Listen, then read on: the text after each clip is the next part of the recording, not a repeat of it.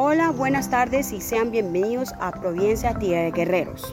Hoy tenemos como invitado a Crushman Benedict Borde Muñoz, habitante de Santa Catalina, que nos estará contando un breve resumen de cómo le hacían el seguimiento al huracán, cómo hacían reportes y cómo podían enterarse ellos de lo que iba o estaba pasando.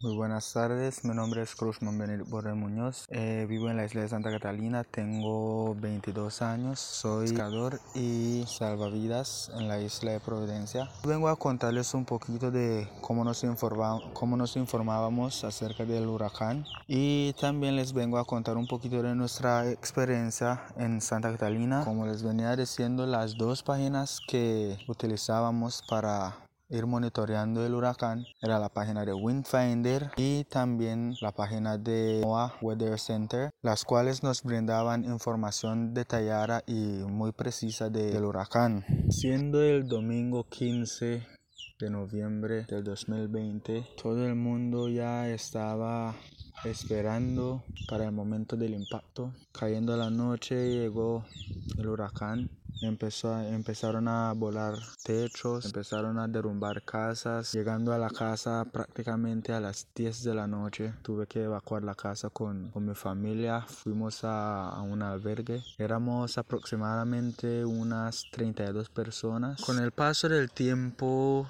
todo fue incrementando drásticamente y todo pasó rápido, la verdad. Siendo las, las 2 de la mañana, ya no teníamos techo, estábamos en la planta, en la planta baja de la posada, teníamos techo, no teníamos nada, ya todo estaba destruido.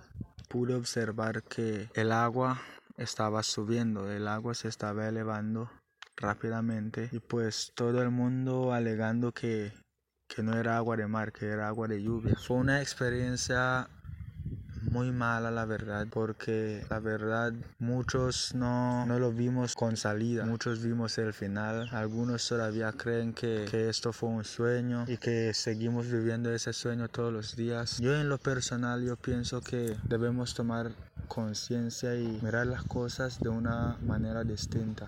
Estas fueron las palabras y experiencias del joven Crushman Benedict Borde Muñoz, uno de los sobrevivientes del huracán Iota en Santa Catalina. Esto fue todo por hoy y los esperamos en una próxima ocasión en Providencia Tierra de Guerreros.